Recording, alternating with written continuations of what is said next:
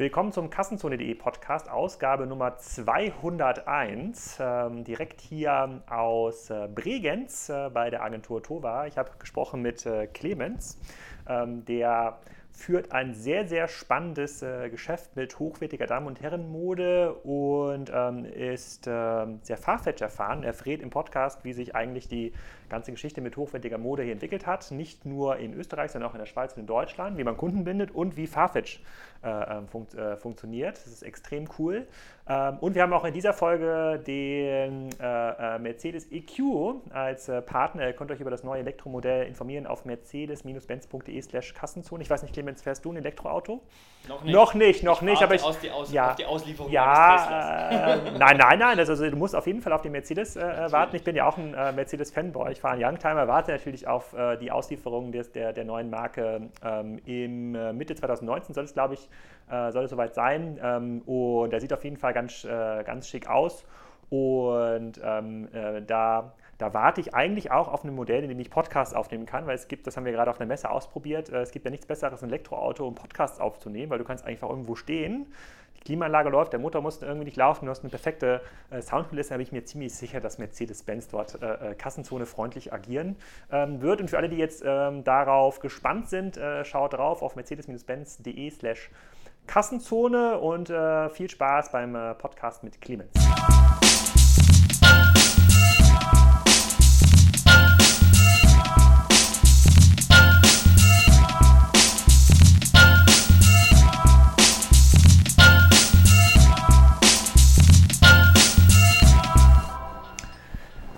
Clemens, herzlich willkommen im Kassenzone.de Podcast. Heute hier im wunderschönen Bregenz in Österreich. Sag doch mal für die nicht so Österreich-affinen Hörer, wer du bist, was du machst.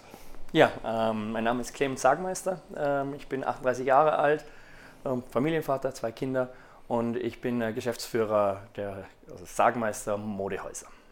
Und die Sargmeister, die Sargmeister Modehäuser sind ja hier in Bregenz, glaube ich, ganz bekannt. Und im Umland kannst du das mal ein bisschen beschreiben, was ihr genau macht? Ähm, wir vertreiben Mode im ähm, hochwertigen äh, Segment. Es gibt Damen-, Herren- und Kindermode. Ich bin zuständig für die Herren und für die Kinder. Ähm, mein Onkel, meine Tante sind für die Damenmode zuständig. Wir sind wirtschaftlich unabhängig, aber arbeiten natürlich sehr eng zusammen und uns gibt schon ein paar Jährchen. Ähm, ich bin mittlerweile in sechster Generation tätig, also seit 1844 gibt es uns. Natürlich haben wir unser Sortiment über die Jahrzehnte und Jahrhunderte ein bisschen angepasst. Und äh, ja, ich betreibe es nun mit, gemeinsam mit meiner Frau. Hochwertige Mode, ich äh, lese mal hier vor von der Webseite, ich habe jetzt mal auf die Damenkategorie geklickt, äh, Prada, Chloé, Valentino, Dolce und Gabbana, also das äh, Luxussegment, könnte man so sagen. Also viel höher geht es ja eigentlich gar nicht im Modebereich, oder?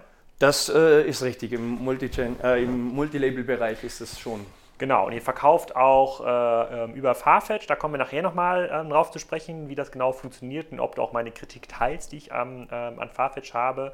Ähm, vorher müssen wir vielleicht nochmal einen Blick auf den österreichischen Markt werfen. In Deutschland ist ja alles sehr, sehr geprägt von der ähm, Angst eigentlich vor Amazon, ähm, die den Markt entwachsen und vormachen, äh, wie man Kunden online begeistert. Kannst du mal ein bisschen was dazu sagen, wie so das ganze Thema E-Commerce in Österreich gerade gesehen wird und wie es auch diskutiert wird?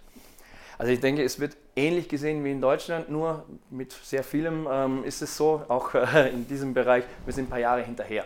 Ja, ähm, ich glaube, dass es wir generell, wir sind ja in Vorarlberg, also in Westösterreich, deutsche Grenze ist gleich auf der anderen äh, Seite des Sees. Also wir sind generell in, in Bregenz sehr ähm, Deutschland orientiert. Das heißt, dass ich eigentlich mich sehr viel mit dem deutschen Markt auch beschäftige. Wir sind auch in der maskulinen, ähm, im maskulinen Modekreis, äh, in dem sehr viele deutsche Händler ja auch äh, sind und deshalb sind wir eigentlich an Deutschland gekoppelt. Ähm, es ist in Österreich aber die Ängste und die Sorgen, ähm, glaube ich, die teilen wir ähm, mit den deutschen Händlern. Wir haben ähnliche Entwicklungen im textilen Einzelhandel, wir haben Konzentration auf äh, die zwei großen, sagen wir mal aus meiner Sicht, die zwei großen äh, Bösen. Das ist auf einmal Fall der, der reine Onlinehandel und der andere ist das, äh, das Shopping auf der grünen Wiese. Das sind so die zwei äh, Gegner, die wir, die wir haben und äh, von der Struktur denke ich, es ist es ähnlich wie in Deutschland. Ähm, es ist auch äh, die, die großen Player, Amazon, äh, Zalando, äh, sind hier natürlich genauso präsent. Ja, ich hatte, ich hatte, ich habe, ich habe äh, in, in, einer ähm, Nachricht vorhin einmal online gelesen, dass ähm, die drei größten Zalando, Amazon und Universal, eine Autotochter ist glaube ich Unito, ähm, die machen hier zusammen so knapp eine Milliarde Euro Umsatz, damit man mal so eine Größenordnung ähm, hat. Alleine Amazon in Deutschland werden ja mittlerweile über 20 Milliarden Euro Umsatz äh, zugeschrieben und dann kommen nochmal Otto und Salando mit ähm, auch erheblichen ähm, Umsatzanteilen. Aber das ist so ein bisschen, also der Markt ist ein bisschen kleiner, mhm. aber du sagst eigentlich, ähm, ähnlich stark schon unter Druck wie in Deutschland in der Digitalisierung der einzelnen Unternehmen, vielleicht ein bisschen hinterher. Das werden wir heute ähm, ja auch erfahren hier bei dem TOVA-Event. Ähm, wir sind hier bei TOVA, einer Spriker Partneragentur. Da gibt es ein großes Event heute, wo wir so ein bisschen über diese ganzen Herausforderungen auch, ähm, ähm, ähm auch reden. Und ähm, da würde mich natürlich auch interessieren, wenn du sagst, wenn die Herausforderungen ähnlich sind, wie hat sich denn das Geschäft von äh, Sargmeister in den letzten Jahren 20 Jahren, würde ich mal sagen, entwickelt. Das wird ja der Zeitraum sein, in dem du es auch aktiv ähm, äh, mitsehen konntest, in den letzten Jahren ja auch mitgestalten konntest. Was hat sich da jetzt zum Thema E-Commerce getan, auch zum Thema Ausrichtung des kompletten Handelsgeschäfts? Ähm, also generell waren wir vor 20 Jahren, ähm, meine Eltern damals, ich war damals noch, äh, noch nicht aktiv in der Firma, ähm, gab es eine Strategieentscheidung und das war so ein bisschen eine Flucht nach oben, was das Sortiment auch angeht. Wir haben äh, gesehen, vor 20 Jahren gab es noch keinen Pekon Kloppenburg in Vorarlberg, gab es wenig Vertikale. Dann haben die alle, äh, sind die nach Vorarlberg geströmt und dann war das so eine Flucht nach vorne, dass man gesagt hat, okay, man geht, ähm, man wird hochwertiger vom, äh, vom Sortiment ähm, und sucht sich da die Nische. Ähm, hat begonnen mit Prada, mit Dolce Gabbana, Burberry zu arbeiten. Und diese Strategie haben die letzten ähm, zehn Jahre gut funktioniert. Und jetzt in den letzten, ähm, ich bin seit acht Jahren in der Firma, in den letzten acht Jahren haben wir uns so ein bisschen wieder ähm, das nach, nach hinten gedreht und sind so ein bisschen wieder weggekommen von den absoluten Luxusmarken. Du hast vorher ähm, die Luxusmarken aufgezählt, die vor allem im Damenbereich noch sehr präsent sind. Ja, das weil die auf eurer Webseite hier auf der Startseite stehen, deswegen. Genau, genau. Nee, das ist, das ist noch nach wie vor natürlich ein Thema. Wir arbeiten auch nach wie vor mit äh, Luxusmarken, auch im Herrenbereich, wie mit äh, Gucci beispielsweise zusammen aber wir versuchen halt auch, ähm, die Marken uns verstärkt als Partner zu suchen, die uns auch wirklich als Partner sehen und bei denen wir nicht ähm, wie bei den großen Luxusbrands halt ein kleiner Punkt irgendwo auf der Landkarte sind, äh, sondern wir versuchen dort mit kleineren Brands, äh, die vielleicht auch unsere DNA so ein bisschen mehr widerspiegeln, ähm, mit denen zusammenzuarbeiten. Wir verlieren auf der anderen Seite nicht die Luxusmarken aus den Augen, weil wir natürlich so ein paar Leuchtturm-Brands auch brauchen aber wir möchten auch mit individuellen kleinen Marken, ähm, die vielleicht auch nochmal entweder aus der Region kommen oder zumindest ein ähm, bisschen einen äh, regionaleren Ansatz haben, mit denen zu arbeiten, weil wir unseren Kunden halt einfach auch mehr Spannung im Sortiment bieten wollen. Kannst du ein bisschen was zu eurer Kundenstruktur sagen? Ihr habt ja, glaube ich, nicht nur einen Laden, sondern, glaube ich, genau. sechs, sechs, sieben Filialen hier in der Region. Genau, genau. Wir haben, also es ist so ein bisschen auch der, ähm, der Einwohnerzahl hier geschuldet. Es gibt keine große Stadt in Vorarlberg, sondern es gibt mehrere kleine Städte. Bregenz hat nur 30.000 Einwohner. Ähm, es gibt noch zwei, drei andere Städte, ungefähr von der gleichen Größe. Und darum haben wir in all diesen Städten kleinere Filialen. Ähm, unser Haupthaus ähm, ist aber in Bregenz, ist auf äh, 800 Quadratmeter, Damen und Herren, gemeinsam und ähm, ist an dem Standort, in dem es auch gegründet wurde. Mhm. Und die, ähm, die Kundenstruktur, ist die mit euch so ein bisschen äh, äh mitgewachsen? Ist, ist die durchschnittlich älter als der klassische Pik- und Kloppenburg-Kunde oder kann, kann, man das so sagen? Um, ähm, ich denke, dass, das, äh, dass der Kunde schon vielleicht ein Ticken älter ist, weil er eben auch ein Ticken wohlhabender sein muss oder ist. Ähm, aber wir sehen, dass äh, wir auch mit unseren neuen Konzepten teilweise sehr junge, ähm, modeaffine Kunden neu dazu bekommen. Wir haben natürlich einen sehr hohen Stammkundenanteil. Ähm, sind knapp 80 Prozent unserer Kunden auch äh, bei uns namentlich registriert. Und wir haben äh, durch das, die Nähe zum äh, Ausland, also zu Deutschland und zur Schweiz, wir brauchen jeweils fünf, brauchen fünf Minuten nach Deutschland, brauchen 20 Minuten in die Schweiz, haben wir sehr viele äh, Schweizer und deutsche Kunden. Mhm. Und jetzt sag mal, ähm, jetzt würde ich mal versuchen, noch mit die USP zu verstehen. Ähm, wenn du Kassenzone, du hast es ja im Vorfeld, hast du mal zwei, drei Podcasts angehört, ein bisschen verfolgt. Es fällt ja stationären Anbietern immer schwerer zu erklären, warum der Kunde eigentlich noch in den Laden kommen sollte, mhm. wenn sowohl die Luxusmarken als auch kleinere Marken dann direkt online verkaufen und der Kunde zumindest sehen wir den Kunden so, halt zunehmend zu einem Sofakäufer erzogen wird. Offensichtlich ist es das, was er will. Ne? Er kauft quasi über digitale Devices oder informiert sich dort primär ähm, über Ware. Die Leute, die zu euch in den Laden kommen, finden die dort Ware, die sie online nicht finden. Du hast gerade von diesen kleineren, exklusiveren Marken gesprochen, die stärker zu eurer DNA passen. Oder gibt es noch einen anderen Service-Aspekt, den ihr jetzt gerade nach vorne treibt, wie zum Beispiel Usianda im Bücherhandel in Deutschland, die sagen, komm, eigentlich sind wir, wollen wir Treffpunkt sein, wir richten eigentlich Cafés ein und Handel wird dann äh, zukünftig möglicherweise nur noch ein zweitrangiger Erlöskanal. Hauptsache, die Leute kommen zu uns und finden das gut hier. Mhm. Also ich glaube, wir versuchen ähm, schon natürlich das Erlebnis in den Vordergrund zu stellen. Wir haben jetzt keine Welle beispielsweise bei uns oder wir haben auch keine hochwertige Gastronomie im eine, Haus. Eine, Welle wie bei L&T in Osnabrück. Genau, beispielsweise. Ja. Ähm, aber ähm, wir versuchen den persönlichen Kontakt sehr hoch zu schreiben. Wir haben eben sehr viele Stammkunden, die genau zu ihrem Verkäufer kommen möchten und dort auch genau ähm, sich gut aufgehoben fühlen. Die Verkäufer kennen ähm, im Normalfall den Kleiderschrank des Kunden besser wie der Kunde selbst. Und ähm, das ist von uns auch das, das ist auch das Feedback, das wir von den Kunden bekommen, dass sie lange Anreise bis zu von Zürich beispielsweise, wo es ja eigentlich alles zu kaufen gibt. Der Kunde setzt sich trotzdem ins Auto, fährt eineinhalb Stunden nach Bregenz und kauft mitunter das gleiche Produkt, das er auch in Zürich kaufen könnte, aber lieber bei uns, ähm, weil wir ihm irgendetwas bieten. Wir bieten ihm ähm, etwas, das er in Zürich vielleicht nicht bekommt. Wir bieten ihm sehr persönliche äh, Betreuung, wir bieten ihm ein, eine familiäre Atmosphäre. Ähm, auch diese, äh, ja, bei, bei uns ist es so, dass ich stehe persönlich im Geschäft, meine Mutter steht ähm, mitunter noch persönlich im Geschäft, meine Frau ist im Geschäft, diese familiäre Atmosphäre. Und das ist, glaube ich, unsere, unser USP auch. Ähm, dass der Kunde zwar ein Sortiment vorfindet, das sehr international ist, aber dann ähm, sich auch darauf verlassen kann, dass da diese Vorselektion, die wir vornehmen, dass sie auch seinem Geschmack entspricht und im Normalfall auch einem guten Geschmack, sage ich jetzt mal, arrogant entspricht. Mhm, okay, verstehe ich. Und das, da kommt euch natürlich zu Pass, dass ihr den Großteil eurer Kunden schon irgendwie kennt und dann auch potenziell individuelle Marketingkampagnen fahren könntet. Da könntet ihr ja wirklich mal einen Kunden SMS schreiben, wenn er mal sagt, komm, es gibt jetzt hier den neuen Montclair-Mantel, ja, und du wolltest den auch immer schon mal haben. Lieber Joachim, komm doch jetzt mal in den Laden, ich lege ihn dir zurück. Sowas mhm. könntet ihr äh, machen. Macht ihr sowas? Machen wir, ja. Also wir machen das sehr über WhatsApp-Gruppen oder über WhatsApp-Kontakte ähm, machen wir. Und wie kommt das an?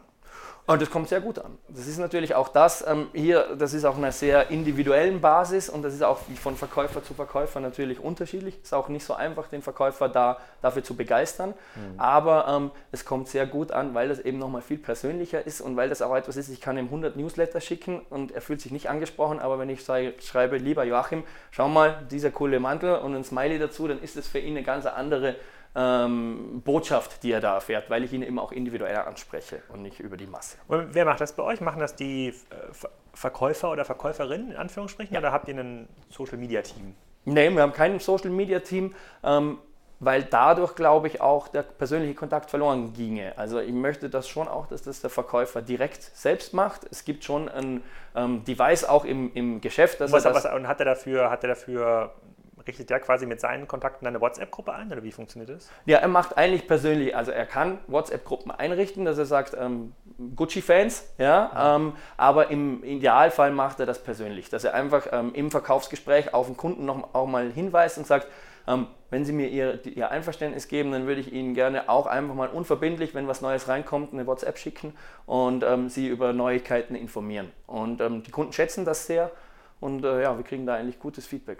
ja, cool. Diese. Ja, die meisten großen Ketten kriegen das ja nicht ansatzweise hin, sozusagen die Kunden. Also A, ist natürlich eine hohe Aversion der Mitarbeiter gegen diese Kanäle, mhm. weil oft nicht klar ist, äh, wie das zum eigenen Erfolg und zum eigenen Gehalt äh, beiträgt. Und, ähm, und B sind quasi Datensätze so unsortiert, so groß, das Problem ist einfach so groß, dass es nicht lösbar ist. Mhm. Das heißt sozusagen ein Vorarlberger Luxusmodehändler ist hier ganz weit vorne äh, in, in, der, in der individualisierten Kundenansprache. Ich finde ich sehr gut. Also ich glaube halt massiv daran. Mhm. Ich würde, bei mir würde es auch funktionieren. Also hätte jetzt quasi mhm. einen, hätte, äh, gäbe es jetzt quasi einen Laden in Kiel, wo ich jetzt häufiger einkaufen würde und der würde meinen Geschmack kennen und sozusagen sagen, guck mal, das und das äh, gibt es jetzt hier ähm, ähm äh, gerade, willst du das nicht mal angucken, dann würde ich es halt lesen und mhm. vielleicht auch mal mhm. hinfahren. Ansonsten hätte ich gar keinen Anlass, mhm. in so einen Laden zu fahren.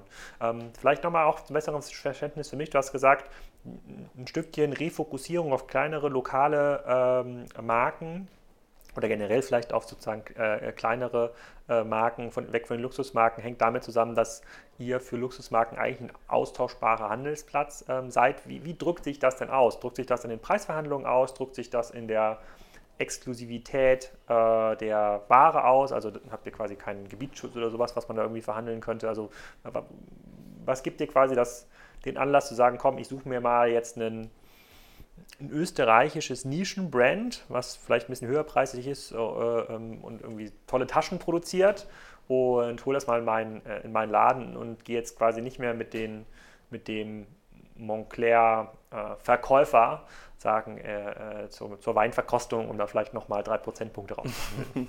Also wir machen ja beides. Wir, machen, wir, wir, fokussieren uns auf der einen Seite schon noch auf die großen Brands, weil wir die einfach eben äh, auch brauchen und weil die uns natürlich einen äh, Kunden auch ins Haus bringen. Ähm, aber ähm, Beispielsweise es gibt ein äh, Vorarlberger Brand äh, namens Weber und Weber. Die, ähm, wir waren damals, das ist jetzt sicher schon vier, fünf Jahre her, der erste Kunde überhaupt von Weber und Weber. Die waren bei mir im Laden. Ich fand die Jungs cool, ich fand das Produkt cool ähm, und haben mit denen gestartet. Die sind mittlerweile im Dachraum wirklich in den besten Häusern vertreten. Was, und was, was verkaufen die denn? Äh, Weber und Weber verkauft ähm, äh, Sportswear, Sakkos, Hosen, aber mit einem ich würde jetzt fast sagen, äh, ein, einen trachtigen Touch, aber nicht, nicht biedertrachtig, sondern cool. Ja.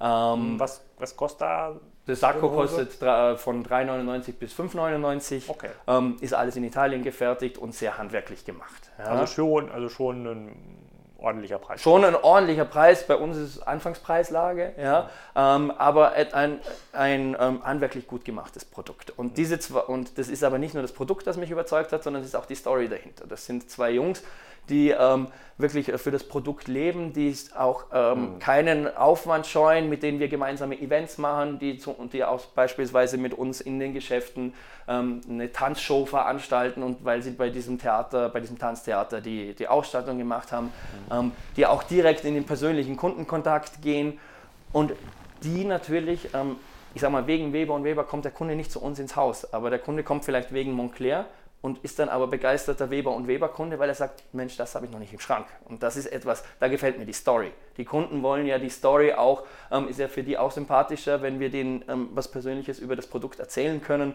Und ähm, Storytelling ist natürlich ein großes Thema. Ähm, das glaube ich, das schätzen die Kunden bei uns. Ja. Und ähm, das eine ginge ohne das andere nicht. Ja. Wenn wir nur noch von den Weber und Webers leben müssten, hätten wir ein Problem. Aber ich glaube, nur noch von den ganz großen Brands zu leben, ist auch schwierig, weil natürlich unser Kunde, wir sind in Vorarlberg, wir sind zwei Stunden nach München, zwei Stunden nach Zürich, aber dazwischen gibt es keine Großstadt, dazwischen gibt es nur uns. Ja. Das heißt, ähm, aber der Kunde ist natürlich trotzdem sehr mobil und der ist natürlich äh, äh, auch mal in Zürich, auch mal in München oder in anderen Städten. Das heißt, das Angebot, äh, die Montclair-Jacke, die kriegt er online, die kriegt er aber auch im, in München oder in Zürich.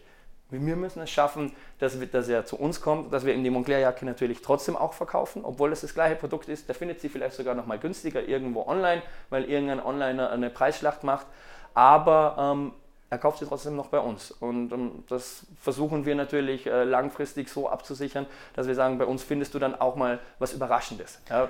Hm, okay, das, das verstehe ich. Ähm, also insbesondere auch, dass, dass ihr hier ein Alleinstellungsmerkmal habt, was den, äh, was den, äh, was, was den Standort ähm, angeht. Vielleicht ähm, nochmal zu, um zu einer Größeneinordnung zu kommen. Wie viele Leute müssen denn bei Sackmeister von dem Geschäft leben? Also wie viele Leute habt ihr denn in den Läden überhaupt angestellt? Also wir haben bei, bei uns, bei den Herren in unseren äh, sechs Läden haben wir knapp 50 Personen mittlerweile. Und, und bei den Damen und den Kindern? Ähm, Nochmal gleich viel. Also es so. sind, insgesamt sind wir bei 80, 85 ähm, okay. Mitarbeitern. Genau. Okay, die sich auf wie viele Filialen aufteilen?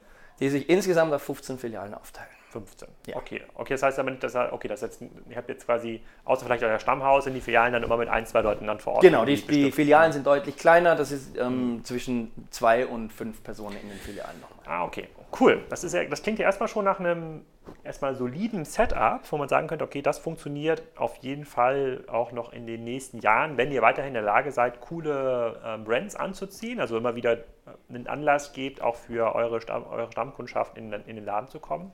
Ähm, wir hatten initial, ähm, das Gespräch ist hier spontan zustande gekommen und ähm, der, der Tova-Geschäftsführer hatte dich vorgestellt, auch mit dem Intro, naja, das könnte ganz interessant sein, weil äh, die machen auch was mit Farfetch. So, und Farfetch, ähm, jetzt kurz vor dem Börsengang, ähm, habe ich mir mal angeschaut, das Geschäftsmodell. Für diejenigen, die es vielleicht nicht gelesen haben, den Artikel dazu. Ähm, Farfetch ähm, hat mal gestartet als Online-Marktplatz für Luxusmode, bei dem Filialisten wie ihr ihre Ware einstellen konnten oder einstellen können und die übergreifend gekauft werden kann. So kann ein Kunde aus Peking, ja, der vielleicht nicht so oft in, äh, ähm, in äh, Vorarlberg ist, Oh, weiß ich gar nicht. Ich habe hier relativ viele Asiaten gesehen, als ich hier vom Flughafen kam. naja, wann immer mal der, Punkt, der Kunde aus Peking, der könnte jetzt sagen, okay, ich habe jetzt aber, ich, ich, will jetzt unbedingt diesen gelben äh, äh, Montclair-Mantel aus Katzenfell haben. Ja, sozusagen, den, den gibt es den gibt's, und den habt nur ihr in der Größe. Ja, und dann könntet ihr mit dem über Farfetch ins Geschäft kommen und den auch dorthin senden. Das ist so ein bisschen die Idee, dass man diese stationäre äh, äh, Sortiment verfügbar macht. Ich habe mir das genauer angeschaut, was der Farfetch auf der Plattform macht und fand das nicht so nachhaltig, gar nicht, nicht, nicht nachhaltig deshalb, weil aktuell könnte das vielleicht sogar noch ein gutes Business für euch sein. Nach vorne muss Farfetch aber mehr Geld verdienen und kann das Geld eigentlich nur verdienen, indem sie halt ähm, euch deutlich mehr Geld abknüpfen oder direkt mit den Marken arbeiten und das wäre eigentlich ja gar nicht in eurem Interesse. So, das war so ein bisschen die, die, äh, die Zusammenfassung. Vielleicht kannst du mal ein bisschen was zu eurer Farfetch-Geschichte sagen, wann das irgendwie gestartet ist und wie so eure Erfahrung äh, damit ist. Ähm, und äh, wir haben vorher nicht darüber geredet, also ich sage das auch ganz klar hier im Podcast, wir haben das uns nicht ausgetauscht. Äh, äh die Clemens hat nur den Artikel von mir darüber gelesen und äh, sagt jetzt die volle Wahrheit über Farfetch. ja, genau, genau. Also es war bei uns, ähm, wir, wir, waren, Farfetch ist nicht unser erster Sündenfall. Ja, wir haben davor schon mal unsere ähm, Plattformerfahrungen eingeholt. Ah. Damals hieß das noch Luxodo. Ja. Ah, da kann ich erinnern. Ja, kann genau. Das war Sternschnuppe ähm, in dem Bereich. Ähm, äh, es war generell so, vor acht Jahren habe ich äh, in der Firma gestartet und haben natürlich das Thema Digitalisierung auch. Luxodo hatte ich schon ganz vergessen. Ja, es geht ja schnell. Ähm, ja, ich habe mir überlegt, wie können wir an dem Online-Kuchen mitnaschen? Ja, wie können wir uns, ähm, der Grundgedanke war immer das, wir brauchen ein digitales Schaufenster. Ja, ich bin ähm, stationärer Einzelhändler und das ist auch unsere äh, DNA, das ist auch das, was wir können, was wir hoffentlich auch einigermaßen gut machen.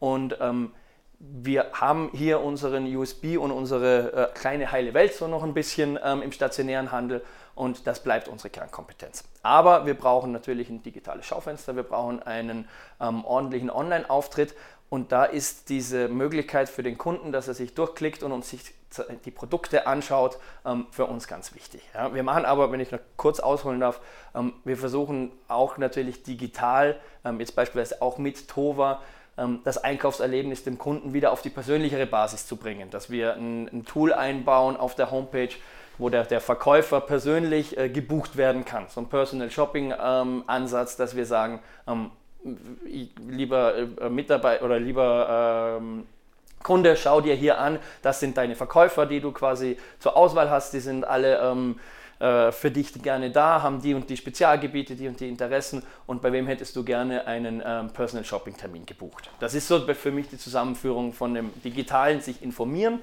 und dann das stationäre kaufen. Ja? Ja. Jetzt wissen wir, das macht aber ein Kunde nicht aus Shanghai oder aus Peking, sondern das macht eben der Kunde im Umkreis von 150 Kilometer.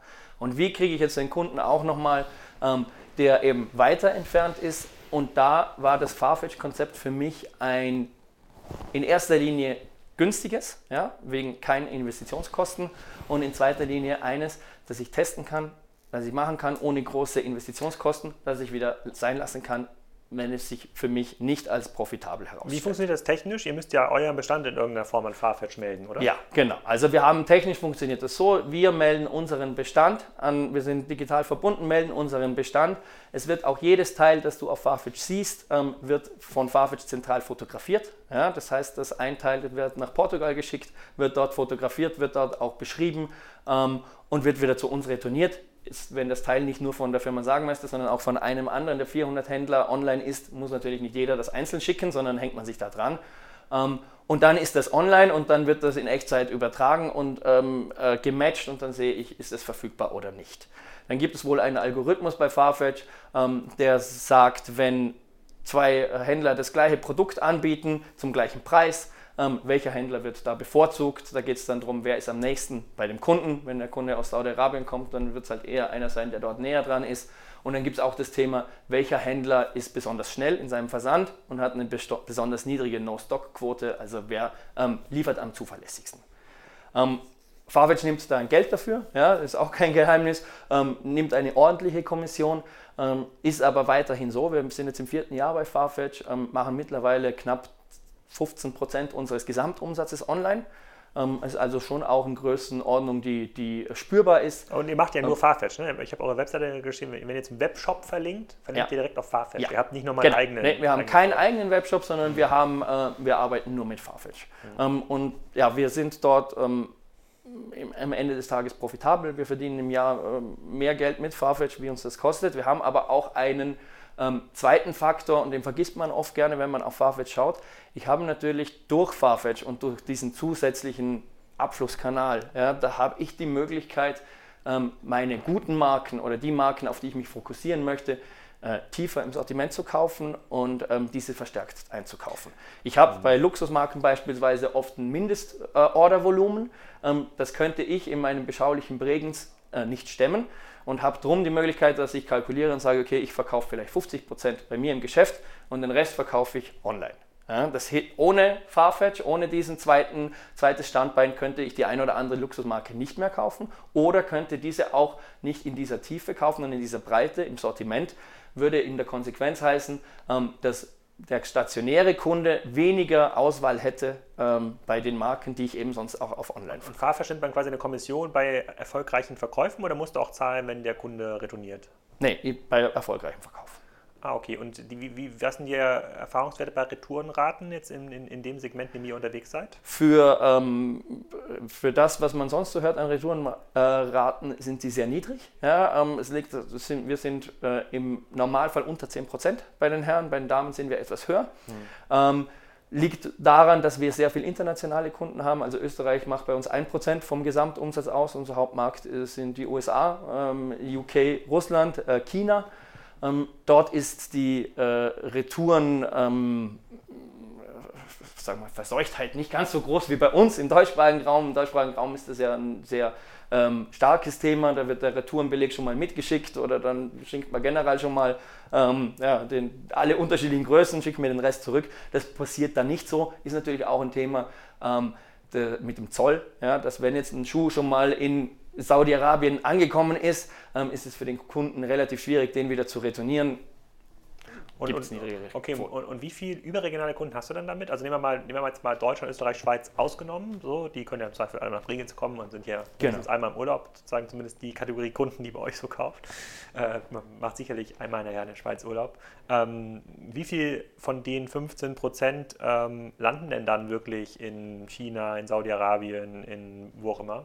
Also wir haben Deutschland sind ungefähr 12 Prozent, ähm, Österreich 1 Prozent, Schweiz 1 Prozent. Also ich sage mal, ähm, gute 80 Prozent gehen äh, aus unserem normalen ähm, okay. Einzugskreis. Okay, und das sind quasi aus deiner Sicht dann auch Kunden, die du vorher auch gar nicht erreicht hättest? Nee, das ist ja der, der okay. große Vorteil, dass ich sage, ich erreiche einen Kunden, der ja aber auch, so ehrlich muss man auch sein, der kauft ja nicht beim Modehaus Sagmeister, sondern der kauft bei Farfetch und der kauft das Produkt, das er gerade haben will. Und dem ist das vollkommen egal, ob das von mir kommt oder von einem anderen Farfetch-Händler. Der will den Valentino-Schuh in der Größe 42 und wenn ich den habe, kauft er bei mir. Wenn ich den nicht habe, der merkt das nicht. Der weiß erst beim Checkout, das Ding kommt aus Österreich. Ja? Der kauft nicht bei der Firma Sagmeister. Das ist natürlich auch kein loyaler Kunde in dem Sinn, dass ich, den, ähm, dass ich da über Jahre zu ihm einen Kontakt aufbauen kann. Und das ist aber auch nicht das Thema, weil ich möchte ja, ich rechne auch nicht damit, dass er ähm, aus China dann äh, beim nächsten Mal wieder sagt, ach, bei der Firma Sagenmeister um, bei Farfetch war das so schön, sondern der geht zurück zu Farfetch. Und einmal mache ich den Kauf, äh, den Verkauf und einmal macht es der Kollege.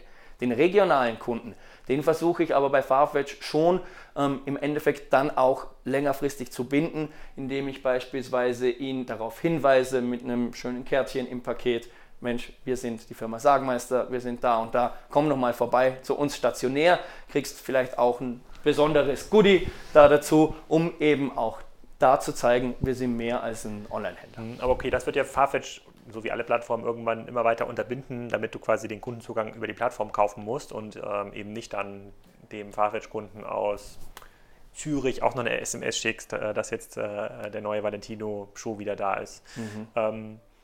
Okay, dann, dann, dann, würde ich jetzt mal festhalten, ähm, mit dem, was ihr in den letzten vier Jahren gelernt habt, ähm, bei Farfetch als Online-Strategie, das hat für euch schon funktioniert. Ne? Muss ja sagen, ähm, ja. Dass in Summe ist dieses Spiel aufgegangen und ähm, du hattest gerade gesagt, Luxodo hattest du vorher probiert. Habt ihr es auch mal mit einem eigenen Online-Shop probiert oder hat das nie eine Rolle gespielt? Nee, wir, waren in eine, wir haben uns das überlegt, ja, wir waren aber ähm, man kann jetzt sagen, vielleicht nicht mutig genug. Es war nicht unser Kernbusiness und es war auch eine Frage ähm, der Investitionen, dass wir gesagt haben, wenn wir, also wir haben uns das relativ spät überlegt. Ich glaube, wenn wir jetzt, wir waren kein Early Mover mehr, sondern hätten, ähm, haben uns aber angeschaut, wie machen das eh Da stellst du dein Licht aber unter den Scheffel hier in Österreich. Ja, ähm, ja wir, wir ähm, haben uns auch angeschaut, wie machen das ähm, vergleichbare Kollegen, wie, wer ist äh, online gestartet, wie erfolgreich war das, wie viel Geld hat er verbrannt, wie viel Geld hat er verdient. Und deshalb war das für uns eigentlich ähm, keine Option. Ähm, es ist aber auch so, und das sage ich auch dazu bei Farfetch, man muss einfach auch wissen, ähm, mit wem man sich da ins Bett legt. Ja? Und was die Konsequenz ist. Du bist als Farfetch-Händler ähm, nicht mehr der, der Herr über deine eigenen Online-Umsätze, sondern du bist natürlich auf Verderb und Gedeih dem ausgeliefert, dass Farfetch ähm, in deinem Sinne agiert. Jetzt weiß ich schon, dass es natürlich, ähm, wie du vorher erwähnt hast, Farfetch Geld verdienen muss, ja, all along. Dass das natürlich über, ähm, erst, in erster Linie von uns finanziert werden muss, ist auch klar. Ja. Ich habe aber den großen Vorteil, dass ich relativ zeitnah ähm, den Punkt erkennen kann, wenn ich kein Geld mehr mit Farfetch verdiene und dann bin ich mit einem Klick wieder raus. Ja, also ich habe keine langfristigen vertraglichen Verpflichtungen. Ja, das stimmt schon, das stimmt schon, aber dann ist ja der Umsatz auch, dann ist ja der Umsatz weg. Du hast ja quasi gar keine Möglichkeit, diesen, also ich meine 15% Umsatz, lass es mal 20% zum einfachen Rechnen, das sind ja schon infrastrukturell ähm, auch Beträge, die ja für euer Business lebenswichtig sind. Und was ich mich halt frage, ist, das eine ist natürlich, Schwafetsch kann an der Schraube drehen für euch. Dann kann er sagen, okay, von irgendwie 18% sozusagen Kommission machen wir jetzt vielleicht 22, vielleicht geht das bei einigen Marken, vielleicht kann man das auch Marken differenzieren und sagen, naja, bei ein paar Marken kann man vielleicht ein bisschen mehr rausholen als bei anderen Marken, das wäre das eine. Beim österreichischen Händler macht man vielleicht ein bisschen mehr als bei einem deutschen Händler, der sowieso immer ein bisschen knapper bei, bei Kasse ist. Ähm, dann könnte man noch irgendwelche Servicegeschäfte überlegen, dass man vielleicht doch dem, ähm, dass man vielleicht doch dir die Möglichkeit gibt, den Kunden, die von dir schon mal Produkte bekommen haben, über Farfetch, die individuell anschreiben lässt, also ein bisschen ähm, Advertising-Business, würde ich es mal nennen. Das ist ja die eine Möglichkeit. Was ich ja kritisiere oder wo ich ja einen viel größeren Login sehe, ist ähm, die Marken, mit denen ihr arbeitet. Die sind, was das ganze Thema Digitalisierung angeht, da, da könnte ich jetzt jeden Markennamen vorlesen, der auf eurer Webseite steht, die sind fast alle bei Null. Ja, für die ist das alles komplett neu. Mhm. Die war, für die war das ähm, Happy Wonderland ja, vor der Internetzeit. Da gab es halt Leute wie euch, die ein bisschen Ware abgenommen haben, da jetzt auch nicht groß rumverhandelt haben und das dann an die Kunden verkaufen konnten. Da gab es irgendwie große Boutiquen in München, in Hamburg, es lief halt überall. So, und jetzt kommen die, ähm, jetzt, jetzt kommen auch Luxusmarken in eine sicherlich nicht ganz so starke Preiserosion wie jetzt ein Consumer Electronic Produkt, aber sie kommen in so ein mhm. Preisspiel. Auch der auch die Luxusmodekundin aus Peking sozusagen äh, guckt sich genau an, ob sie den äh, Mantel für 2500 Dollar irgendwo kaufen kann oder für 2300 Dollar. Das wollten Marken ja bisher immer vermeiden. Mhm. Und ähm, hadern jetzt mit, so, mit, mit ihrer eigenen Digitalisierungskompetenz, würde ich es mal nennen. Das führt aber dazu, dass sie besonders anfällig dafür sind, dem Farfetch-Traum zu erliegen und zu sagen, okay, komm, dann arbeiten wir jetzt hier exklusiv mit euch, ihr baut eigentlich dieses Geschäft für uns auf und wir ähm, sichern uns dazu in irgendeiner Form so Kunden- und Datenzugang, weil mag sein, dass du den Valentino-Schuh jetzt noch schickst ja, an den Kunden, aber wir als Valentino-Marke, wir bekommen über Farfetch äh, ähm, auch, den, ähm, auch diese Art von Kundendaten, können die dann später anschreiben und stellen Farfetch möglicherweise erstmal exklusive Sortimente zur Verfügung direkt. Das müssen sie tun, diese Marken, weil Farfetch anders gar nicht wachsen kann und auch nicht profitabel werden kann. Das ist ja immer noch viel zu klein, auch wenn die Argumentation ist, dass der Markt weltweit, ich überlege gerade, was im Artikel stand, im Farfetch ähm, Börsenprospekt stand irgendwas von 300 bis 400 Milliarden Dollar ist dieser Markt groß, den Farfetch sich dort ähm, ähm, anschaut. Also mhm. Sagemeister weltweit ist 300 Milliarden Dollar groß. Ähm, die sind ja auch viel zu klein. Wir machen ja, machen ja gerade irgendwie eine Milliarde ähm, Außenumsatz. Wie, wie, schätzt du das denn ein? Also ist das quasi ein Teil deiner Gespräche, die du führst mit, mit, mit den Marken, dass sie, äh, wenn sie da keine nachhaltigen Online-Strategien finden, so wie die klassischen Konsumgütermarken, wie so ein WMF, wie so ein Fissler, ähm, dann müssen sie sich nach vorne irgendwann damit abfinden, dass du sie gar nicht mehr auf eigenes Risiko kaufen kannst? Das muss ja die Konsequenz sein. Du kannst ja nicht deren deren Versagen in der Preispolitik ausbaden? ich meine, das ist natürlich ähm, Stichwort eigenes Risiko. Ja. Wir haben natürlich, wir sehen auch bei unterschiedlichen Marken, die wir im, im Portfolio haben, dass die natürlich alle noch so ein bisschen suchen. Und die einen gibt es, die waren auf Farfetch, sagen, jetzt wollen wir kein Farfetch mehr machen, jetzt machen wir es selber. Ja. Die anderen Marken, Marken sagen das? Ja, Marken sagen das. Beispiel Weil die waren vorher direkt bei Farfetch verkauft? Ja. Also die haben über uns bei Farfetch verkauft ja, und ähm, haben jetzt dezidiert die Empfehlung ausgegeben, ähm, ja. dass ihre Produkte bitte nicht mehr auf Farfetch verkauft Im Rahmen der selektiven werden. Vertriebsgespräche meinst du? Genau, ja, genau, der unverbindlichen. Ja, natürlich, selbstverständlich. Alles andere Kartellrechtlich äh, nicht relevanten Gespräche. genau. genau ähm, das das gibt es. Ähm, dann gibt es Marken, die ähm, offen kommunizieren. Wir arbeiten jetzt auch gemeinsam direkt mit Farfetch. Ja? Mhm. Ähm, die versuchen natürlich uns das so zu verkaufen, dass sie sagen, Mensch, das ist eine tolle Sache für euch, ja, weil dann müsst ihr die Ware nicht zu denen schicken, weil die haben die schon ähm, ja. zum Fotografieren. Da sagst du natürlich Dankeschön. Da sage ich Danke, toll. Ja, ähm, ähm, ist aber auch so beispielsweise, dass wir das bei Marken, die das gemacht haben, ähm, keinen signifikanten Umsatzrückgang verzeichnen mussten online. Ja, weil ähm, deren also Argument, wir, wir, ich verkaufe die Marke XY, ähm, früher nur ich, ja, auf Farfetch mit meinen 100 anderen Boutiquen, jetzt verkauft auch die Marke selber direkt, ähm, hat meinem Umsatz nicht geschadet, ähm, möglicherweise, weil ähm, der Kunde der auf Farfetch ist, dadurch bei dieser Marke ein größeres Angebot hat und hier die Auswahlkompetenz mehr sieht. Dass er sagt, Mensch, wenn ich von der Marke XY was suche, dann gehe ich gleich auf Farfetch und schaue nicht zuerst bei den Mitbewerbern, weil da ist die geballte Kompetenz da. Ja? Ähm, das ist aber äh, jetzt ein Beispiel. Ja? Im Normalfall ist es natürlich so, dass ich als Händler dem äh, sehr kritisch gegenüberstehe, wenn ich sage, dass die oder wenn, wenn Farfetch direkt mit den Marken arbeitet. Jetzt weiß ich aber auch, dass beispielsweise Farfetch das mit manchen Marken macht, mit manchen Marken aber auch dezidiert ausschließt, weil sie ähm, auf der anderen Seite das Thema haben, dass die Händler äh, das komplette Risiko übernehmen. Ja, ist ja auch für die Marke angenehm, dass ich aber reinverkaufen kann in den Markt ja, ähm, ja. und das Ding, was der, äh, der Händler dann damit macht, ist seine Sache, ähm, ist für eine Marke auch positiv. Aber ich weiß natürlich, dass es äh, langfristig ähm, uns als Zwischenhändler ähm, an den Kragen gehen wird in dem Bereich. Ähm, aber was ist meine Alternative? Ich habe im Moment, ähm, fahre ich mit dem Modell recht gut. Ja? Ähm, es, es, hilft mir in, in der Sortimentsgestaltung stationär. Ähm, und ob Farfetch in 10 oder 20 Jahren noch das gleiche Modell oder lass es in 5 Jahren ähm, ist, ob das da noch funktioniert, ähm, stört mich jetzt in dem Moment nicht, ja, weil ich eben keine Investitionskosten auch habe und relativ niedrigere Kosten habe, wenn ich da irgendwann mal rausgehen möchte. Und mhm. es gibt zusätzlich noch ähm, das Thema, dass natürlich ich auch eine steile Lernkurve habe, was funktioniert auf Farfetch. Ich bekomme ausgezeichnete Informationen von Farfetch, welche Produkte funktionieren, nicht nur die Produkte, die ich selber führe, sondern allgemein bei Farfetch, hilft mir in der Sortimentsgestaltung für die Zukunft und hilft mir natürlich auch, meine äh, Profitabilität auf Farfetch zu erhöhen. Dass ich einfach weiß, ich führe beispielsweise nur noch die und die Marke, ich führe zum Beispiel, ähm, ich habe andere Preispolitik, andere ähm, äh, Reduzierungspolitik. Ähm, dadurch versuche ich auch die steigenden Kosten abzufedern, dass ich sage, okay, ähm, ich wachse dann eben qualitativ und nicht quantitativ. Okay, aber kannst du das, na, kannst du das quasi sehen in deinen Daten? Du sagst jetzt bis seit vier Jahren auf Farfetch. Mhm. Ähm, das war ja vor vier Jahren vielleicht noch nicht ganz so groß bei euch, aber mhm. nehmen wir mal an, die Daten, die sie 2016 an euch gegeben haben, haben dazu geführt, dass du vielleicht eine bestimmte Marke auslistest weil, und dafür eine andere Marke, die du vielleicht gar nicht auf dem Schirm hattest, einlistest. Ja. Hat sich das dann auch gezeigt in, den, äh, in euren Filialen, dass diese Marken dann stärker gefragt wurden? Ja, ja also ja. dass das Farfetch tatsächlich eine Art Trendmaschine für euch. Ja, das ist sicher so. Ähm, ah, auch ähm, sehr detail ähm, sehr detailliert, sehr heruntergebrochen. Also ich weiß einfach, wenn ich jetzt bei einer Marke Balenciaga beispielsweise starten würde, wüsste ich jetzt schon, bevor ich zu einem Einkaufstermin gehe, welches sind die weltweit, ähm, die zehn Paar Schuhe, die weltweit am gefragtesten sind. Und die Wahrscheinlichkeit, dass das dann auch stationär zutrifft, ist sehr groß. Ah, ja, das ist also ganz cool. Das, ist, das, sind, das sind zusätzliche Informationen, ähm, die ich ohne Farfetch nicht hätte. Mhm. Okay, gut, dann würde ich jetzt mal, äh, wir kommen ja schon so ein bisschen Richtung Ende des Podcasts, vielleicht können wir jetzt ein bisschen mal in die Zukunft springen.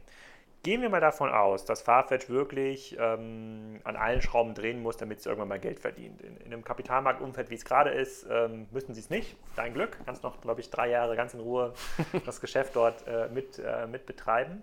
Ähm, aber irgendwann werden sie die Schraube anziehen müssen. Irgendwann wird es Marken geben, die ähm, in der Situation sind, wo sie Farfetch möglicherweise exklusiv Ware geben müssen, die ihr dann gar nicht mehr bekommt und die dann für euch auch nach vorne uninteressanter äh, werden als Absatzkanal. Irgendwann fragen sich die Kunden halt auch, hey, warum hast du jetzt hier nicht mehr die ganze Moncler-Kollektion? Die haben doch jetzt hier äh, karierte Hamsterjacken seit zwei Jahren im Angebot, hast aber gar nicht bei dir. Würde ich aber gerne kaufen. Ähm, Hast du da schon eine Idee, was du dann danach machst? Also wenn dieser Online-Kanal nicht mehr als wenn er vielleicht noch kostendeckend ist, möglicherweise aber auch ein Zuschussgeschäft, würdest du dann trotzdem umschalten auf eine eigene Webseite oder Mobile Messenger Only oder sowas? Hast du da schon eine Idee? Also ich glaube nicht, dass ich auf einen kompletten ähm, Vollsortiments-Online-Shop umschalten würde. Einfach weil es deutlich zu teuer wäre, weil es auch nicht mhm. mein ähm, Kerngeschäft ist, weil ich mich da auch nicht auskenne und weil ich glaube, ich dafür zu Ja, mit Standardsoftware ist das sehr teuer, hast du recht. ja, ähm, aber ich glaube, dass man ähm, diese, diese Grundidee, dass wir sagen, wir wollen ein digitales Schaufenster haben, wir wollen dem Kunden eine Auswahl aus unserem Sortiment auch online anbieten, dass man das auch mit ähm, kleineren Mitteln ähm, machen kann. Ja, und es ist ja auch so, dass ich dann die, ich das in der die, generell ich den Kunden, den ich hier in meinem Umkreis von 150 Kilometer habe, ähm, deutlich, äh, das ist mir deutlich wichtiger, dass ich den erreiche, wie dass ich alle anderen erreiche. Und den kann ich natürlich auch mit einem kleineren Sortiment und mit einem kleineren Auszug wahrscheinlich eher erreichen, weil der auch dezidiert bei mir einkaufen möchte. Der andere Kunde, ob ich jetzt, ähm, der, der von weiter weg ist, äh, den muss ich auch nicht langfristig erreichen, weil der ähm, wird von dem Überangebot, das es ähm, digital gibt, hat er keinen Grund, dass er bei mir kauft. Ja? Und, ähm, aber ich weiß nicht, ehrlich gesagt, ja, wie das in vier, fünf Jahren aussehen wird. Ich bin auch ähm, da jetzt nicht ganz so vielleicht ähm, pessimistisch, ähm, weil äh, Farfetch uns da schon, ähm, Farfetch sich sel selbst auch immer wieder neu erfindet und ähm, ich weiß nicht, wie lange äh, Amazon nicht profitabel war, hat auch ein paar Jährchen gedauert. Ähm, ich glaube, dass äh, Farfetch den, den Dreh schafft und wenn sie es nicht schaffen, ähm, passiert das, glaube ich, nicht von heute auf morgen. Ähm, und ich glaube auch nicht, dass wir uns, ähm, dass wir von den 15 Prozent, von denen wir vorher gesprochen haben, auf Null zurückgehen, sondern dass wir dann eben sehen, wenn wir Marke XY haben, die nicht mehr online verkaufen kann, das, das haben wir auch schon erlebt in den letzten Jahren, dass wir uns dann neu orientieren. Und dass wir dann entweder eben von den ganz großen Luxusmarken eher auf die Nischenmarken gehen oder dass wir eben die einen, äh, die wichtigen Marken nochmal verstärken können. Wir machen jetzt schon 25% mit einer Marke. Ja, ähm, das hat sich aber auch in den letzten Jahren geändert. Ähm, steigt, fällt und da habe ich immer noch die Möglichkeit zu reagieren und aus den Learnings der letzten Jahre mein Sortiment auch online zu verändern.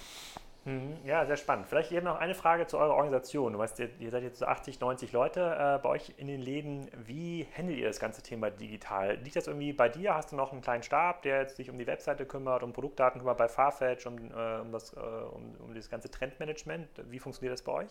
Also wir, wir, wir sind ähm, noch relativ flach strukturiert. Ja, ähm, es, wir sind klassisches Familienunternehmen, der Unternehmer ist selbst und ständig ähm, überall involviert. Das versuche ich gerade so ein bisschen zu ändern, weil wir auch in den letzten Jahren, ähm, was die Mitarbeiter angeht, sehr stark gewachsen sind. Vor acht Jahren hatten wir 25 Mitarbeiter jetzt im Herrenbereich, jetzt sind wir bei 50.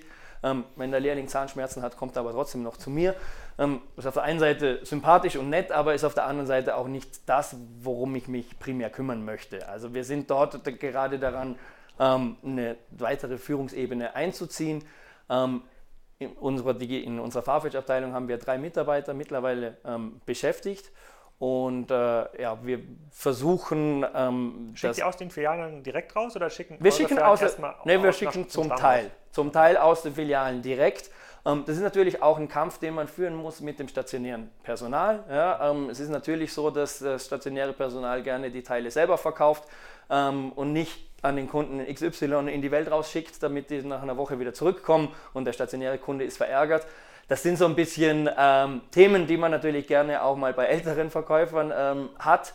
Ähm, es ist aber so, dass gerade auch das Argument, ähm, dass eben Farfetch uns hilft, das stationäre Sortiment zu verbessern und im Endeffekt auch unserem stationären Verkäufer hilft, ähm, dass das so langsam ankommt bei den Verkäufern. Aber mhm. es sind äh, spannende Gespräche. Extrem, extrem spannend. Jetzt werden ja viele Leute hier im Podcast ähm, das gehört haben und wir jetzt sagen, okay, cool, ich habe hier coole Produkte, die passen eigentlich super in das, äh, das Sackmeier-Sortiment und ich würde mich gerne mit Clemens mal ähm, treffen, um über Farfetch, über Amazon, andere Portale zu sprechen. Wir könnten jetzt noch ganz viele andere Absatzkanäle äh, ähm, ähm dis, ähm, ähm, diskutieren, aber ihr seid ja schon sehr, sehr klar auf Farfetch fokussiert. Das finde ich extrem spannend und noch ein gutes Futter für äh, äh, zum weiteren Nachdenken. Ähm, Gibt es irgendwas, was du hier noch äh, mitteilen möchtest an die vielen Hörer? Sucht ihr noch irgendwie äh, Mitarbeiter, Verkäufer? Ähm, kann ich deine E-Mail-Adresse teilen, dass äh, sozusagen spannende neue Marken dich anschreiben können? Auf jeden Fall. Also wir sind ähm, immer offen für, ähm, für neue Marken, für ähm, neue Ideen, äh, sind aber auch immer auf der Suche, Stichwort Fachkräftemangel, ähm, nach gutem Personal. Ja, ähm, wir haben unterschiedliche Themen. Auch im ähm, Digitalbereich oder jetzt eher Verkäufer oder auf der Fläche? Ähm, ne, eher auf der Fläche, aber auch auf der Fläche mit Führungskompetenzen. Wir haben beispielsweise auch im wunderschönen Lech am Arlberg im Skigebiet äh, ein, ein Geschäft, wo wir selbstständige Filialleiter mhm. suchen, die aber natürlich alle im Idealfall digital auch denken, ähm, die, die jetzt nicht, ich glaube, der klassische Verkäufer muss ja auch ähm, dort affin sein und da tun wir uns in der Provinz, wo wir auch sind, ähm, eher schwer und mhm. ähm, da haben wir auch gute Erfahrungen gemacht mit Leuten, die eben von außerhalb kommen und da auch uns helfen, uns äh, nicht nur digital, sondern auch stationär so einen, einen Schritt weiter zu entwickeln. Ja, sehr spannend. Dann teile ich mal deine E-Mail-Adresse. Ich bedanke mich für deine Zeit hier. Bin auch schon gespannt auf das Event, äh, bei dem du, glaube ich, auch einen kleinen Teil äh, noch beizutragen ähm, ähm, hast. Muss dann noch mal so ein bisschen über das grübeln, was du äh, gesagt hast. Du hast ja in Summe deine sehr positive Sicht ähm, auf, ähm, auf Farfetch auch nach vorne gerichtet. Bist dir der Risiken natürlich äh, bewusst und bin auf jeden Fall gespannt auf die Kommentare, die dann später im Artikel eintreffen. Clemens, vielen Dank für deine Zeit. Ich sage danke.